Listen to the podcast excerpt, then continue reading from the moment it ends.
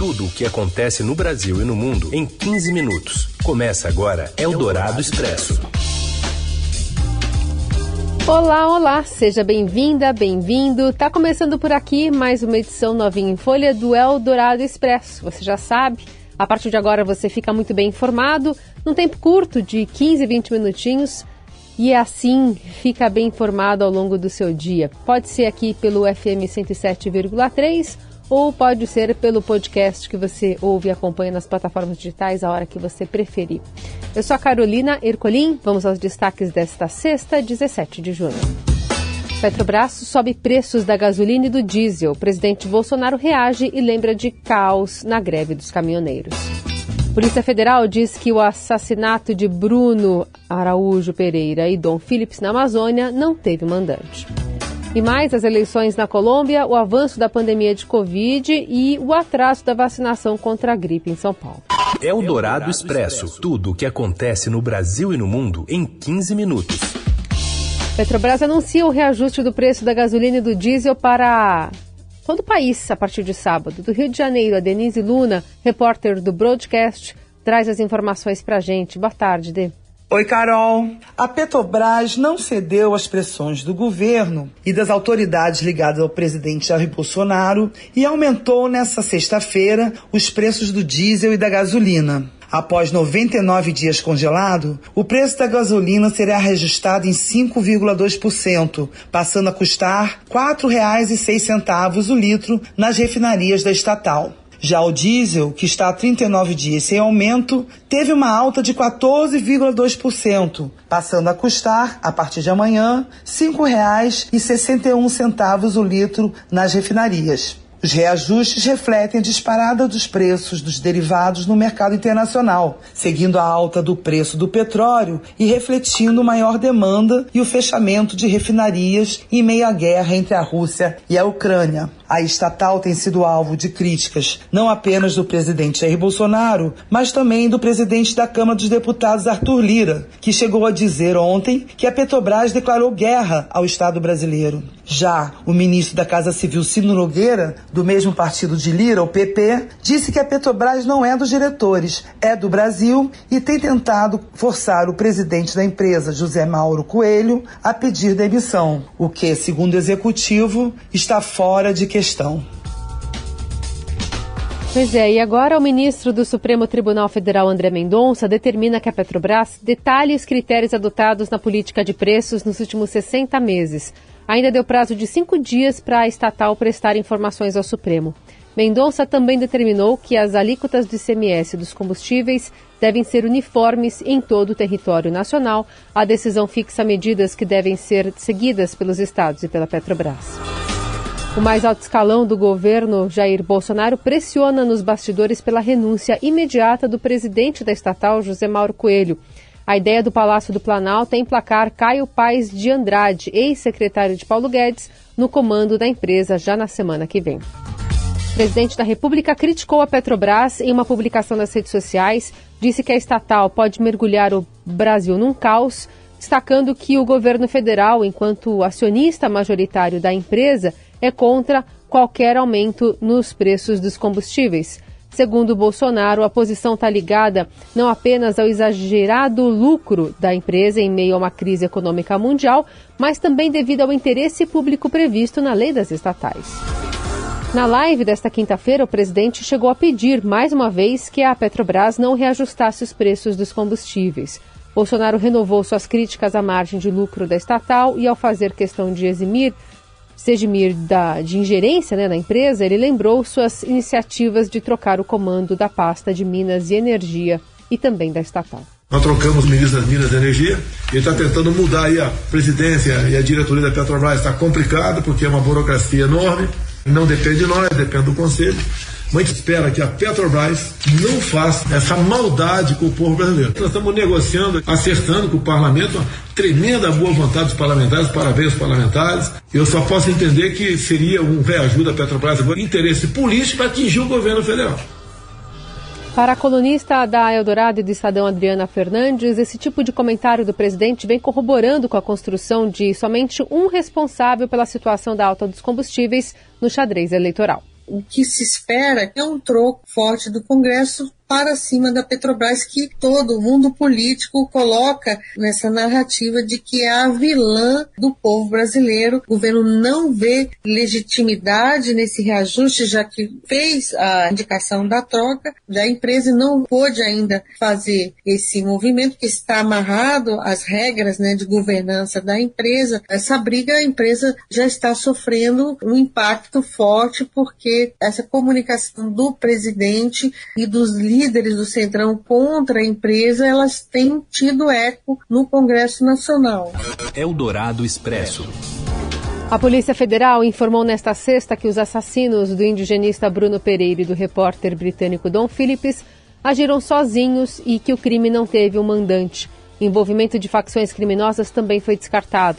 As linhas de investigação foram consideradas inicialmente tanto por causa do trabalho desenvolvido por Bruno, que orientava moradores a denunciar irregularidades nas reservas indígenas, quanto pela presença de traficantes de drogas e armas, caçadores ilegais, madeireiros e garimpeiros na região do Vale do Javari, no extremo oeste do Amazonas, onde os dois desapareceram. Os policiais federais desconfiam, no entanto, que mais pessoas tenham participado do assassinato. Até o momento estão presos Amarildo da Costa Oliveira, o Pelado, e o irmão dele, o Zenei da Costa Oliveira, conhecido como dos Santos. A corporação avalia novas prisões nos próximos dias. A PF voltou ao local de buscas nesta sexta para tentar resgatar o barco usado pelo jornalista e pelo indigenista, que, segundo Pelado, foi afundado próximo ao ponto onde os corpos foram enterrados. É o segundo dia de buscas pela embarcação. Desta vez, os policiais vão contar com apoio de indígenas, da região e membros da União dos Povos Indígenas do Vale do Javari. Os restos mortais localizados pela equipe na quarta foram transportados ontem de Manaus para Brasília, onde serão periciados. A conclusão dessa perícia deve sair em até 10 dias e pode dar pistas também sobre a dinâmica do crime. E na cidade fronteiriça de Letícia, na Amazônia é, colombiana, também são grandes os problemas com garimpeiros, narcotráfico e contrabando. A enviada especial do Estadão à Colômbia, Fernanda Simas, traz as informações. Boa tarde, Carol. Boa Tudo tarde. bem? Como vocês podem imaginar, o assassinato do jornalista Dom Phillips e do indigenista Bruno Pereira repercutiu muito aqui na Colômbia também. A Colômbia tem uma grande faixa, um terço do território dela que é de Amazônia. Inclusive, uma cidade que a gente conhece bem aí no Brasil, Tabatinga, fica bem ao ladinho aqui de Letícia, que é a cidade considerada capital da Amazônia colombiana. E aí, conversando com especialistas em meio ambiente, com as pessoas que estão por aqui repercutindo essa história e líderes indígenas também, a gente percebe que os problemas são muito parecidos. A Amazônia colombiana sofre muito com a questão do narcotráfico, com o contrabando e também com o desmatamento. O desmatamento é muito forte aqui na Amazônia colombiana por conta da criação de gado. Então a gente tem o país sofrendo com assassinatos de líderes sociais e líderes indígenas. Relatórios mostram que, por exemplo, em 2020, a Colômbia foi o país onde mais se matou líderes sociais e indígenas e a grande parte desses assassinatos ocorre também na região da Amazônia colombiana. É um problema que, inclusive, o ex-ministro do Meio Ambiente que conversou com a gente aqui, o Manuel Rodrigues, cita que seria muito importante existir uma política entre os países da fronteira, Colômbia, Brasil e Peru, que estão aqui nessa região tão conturbada e que existe tantos problemas que a gente vê, mas infelizmente só chama a atenção da mídia internacional e causam esse clamor todo quando tem um caso tão sério como o que teve aí no Brasil. E às vésperas da eleição presidencial lá na Colômbia, que ocorre no domingo, as pesquisas mostram empate técnico entre o esquerdista Gustavo Petro e o conservador populista Rodolfo Hernandes. Assim como no Brasil, o apoio do agronegócio, os jovens eleitores, a Amazônia e as redes sociais são fatores importantes na disputa. Para o professor do Instituto de Relações Internacionais da UNB e coordenador do Núcleo de Estudos Latino-Americanos, Roberto Goulart Menezes, os extremos têm afastado mais da metade do eleitorado das urnas, enquanto candidatos investem em campanhas eleitorais virtuais para evitar atentados contra a própria vida. Os dois candidatos evitaram grandes comícios, estão evitando grandes eventos por conta da insegurança, que é muito grande. Então, eles estão procurando, é claro, se expor pouco. Os dois candidatos, eles têm dificuldades de circular livremente pelo país Com risco de vida, uhum. sim. Em 2018, o Lula, como pré-candidato, não estava no ônibus, né, que foi alvejado também no Paraná. Tanto que nessa campanha no Brasil, a questão da segurança dos pré-candidatos, né, preocupa bastante. Mas não é no mesmo nível, assim esperamos, né, que nós estamos vendo na Colômbia. Eldorado Expresso. O Ministério da Saúde planeja estender a quarta dose da vacina contra a Covid, também chamada da segunda dose de reforço, para a faixa etária a partir dos 40 anos na próxima semana. A previsão é que a nota técnica que oficializa a ampliação seja publicada ainda nesta segunda-feira. Estados e municípios deverão aplicar Pfizer, AstraZeneca ou Janssen conforme a disponibilidade. O intervalo, o intervalo segue o padrão adotado, pelo menos quatro meses a partir da última dose. Quatro em cada dez testes realizados dão positivo no Brasil, segundo o relatório do monitoramento de vírus respiratórios produzido pelo Instituto Todos pela Saúde. A positividade de testes subiu de 23% para 42% no último mês analisado pela pesquisa, de 14 de maio a 11 de junho. Em São Paulo, também quase metade dos hospitais privados registraram taxa de ocupação dos leitos de UTI Covid superior a 80%. Falando em imunização, em vacina, menos de 40% das crianças e menos de 30% de grávidas e puérperas tomaram a vacina contra a gripe no estado de São Paulo. A baixa adesão dos grupos acendeu um alerta na Secretaria de Saúde Estadual. E o Ministério da Saúde confirmou o quarto caso de varíola dos macacos também no estado de São Paulo. Um morador da cidade de Indaiatuba, no interior, que está em isolamento domiciliar e apresenta quadro clínico estável. No momento, o Brasil registra seis casos confirmados, além dos quatro de São Paulo, um no Rio Grande do Sul e um no Rio de Janeiro, e outros três em investigação. Você ouve Eldorado Expresso. Não queiras gostar de mim sem que eu te peça, nem me des nada que ao fim o Conselho de Ministros de Portugal aprovou na quarta uma proposta de lei que altera a lei dos estrangeiros, a qual define as regras para a entrada e permanência de estrangeiros em território português. A medida prevê a criação de vistos que permitem que estrangeiros procurem por emprego no país por até 120 dias, podendo ser prorrogado por mais 60. Consta ainda a concessão de vistos de permanência temporária ou de residência para nômades digitais, ou seja, trabalhadores que exercem atividade profissional de forma remota para empresas de outros países. O projeto de lei prevê o reagrupamento da família do solicitante do visto. Isso significa que os filhos de trabalhadores estrangeiros à procura de emprego em Portugal poderão se mudar junto com os pais para Portugal. Até o momento é preciso que o cidadão estrangeiro já esteja legalizado para trazer a família. Sendo aprovada, essa medida também facilitaria a emissão de visto para estudantes estrangeiros que irão cursar ensino superior em Portugal, com a eliminação do parecer do Serviço de Estrangeiros e Fronteiras. Será preciso ainda apenas que o aluno seja matriculado em uma universidade portuguesa. Outra alteração da proposta pelo governo é a extinção do contingente global de estrangeiros, uma espécie de cota máxima de vagas para estrangeiros de fora da União Europeia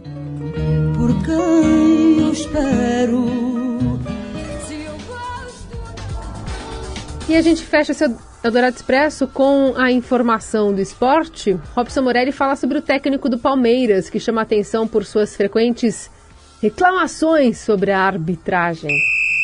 Fala!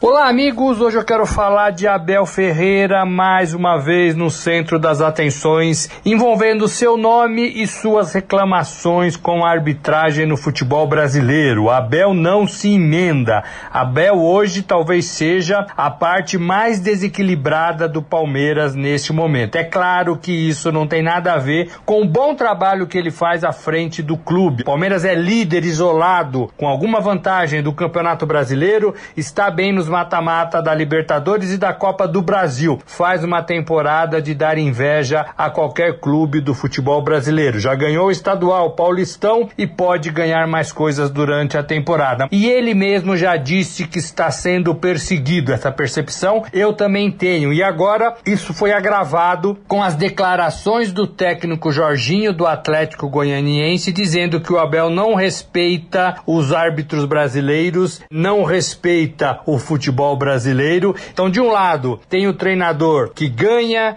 que faz partidas interessantes, que monta clubes inteligentes, que tira tudo do seu jogador, e do outro o Abel reclamão, chato, que em todas as partidas é chamada a atenção pelos árbitros. Já foi excluído de nove partidas desde que chegou ao Brasil em novembro de 2020. É muita coisa. Ele publicamente já disse que gostaria, pelo menos, de se corrigir nesse sentido, mas ele não consegue fazer isso. E isso prejudica o Palmeiras. Contra o Atlético de Goiás, o Palmeiras fez uma partida sensacional e ele reclamou demais. Se ele tivesse sido excluído, não ficaria no banco no jogo jogo no clássico de segunda-feira com o São Paulo pelo Campeonato Brasileiro. Falei, gente, um abraço a todos, valeu. Todos os dias temos que provar que merecemos representar esta instituição. É isto para mim, que para mim, estrangeiro, português, tuga, padeiro, o que vocês quiserem, para mim significa o Palmeiras.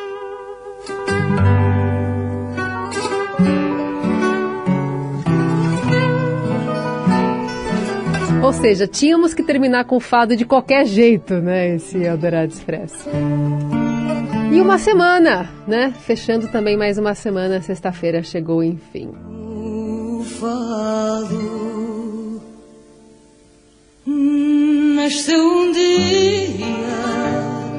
Amália Rodrigues para vocês.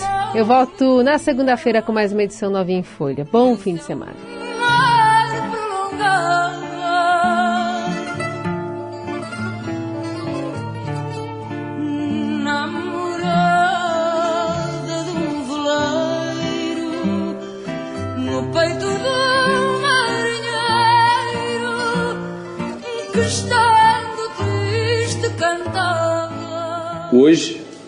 O chiqueiro pegou fogo. Você ouviu Eldorado Expresso tudo o que acontece no Brasil e no mundo em 15 minutos.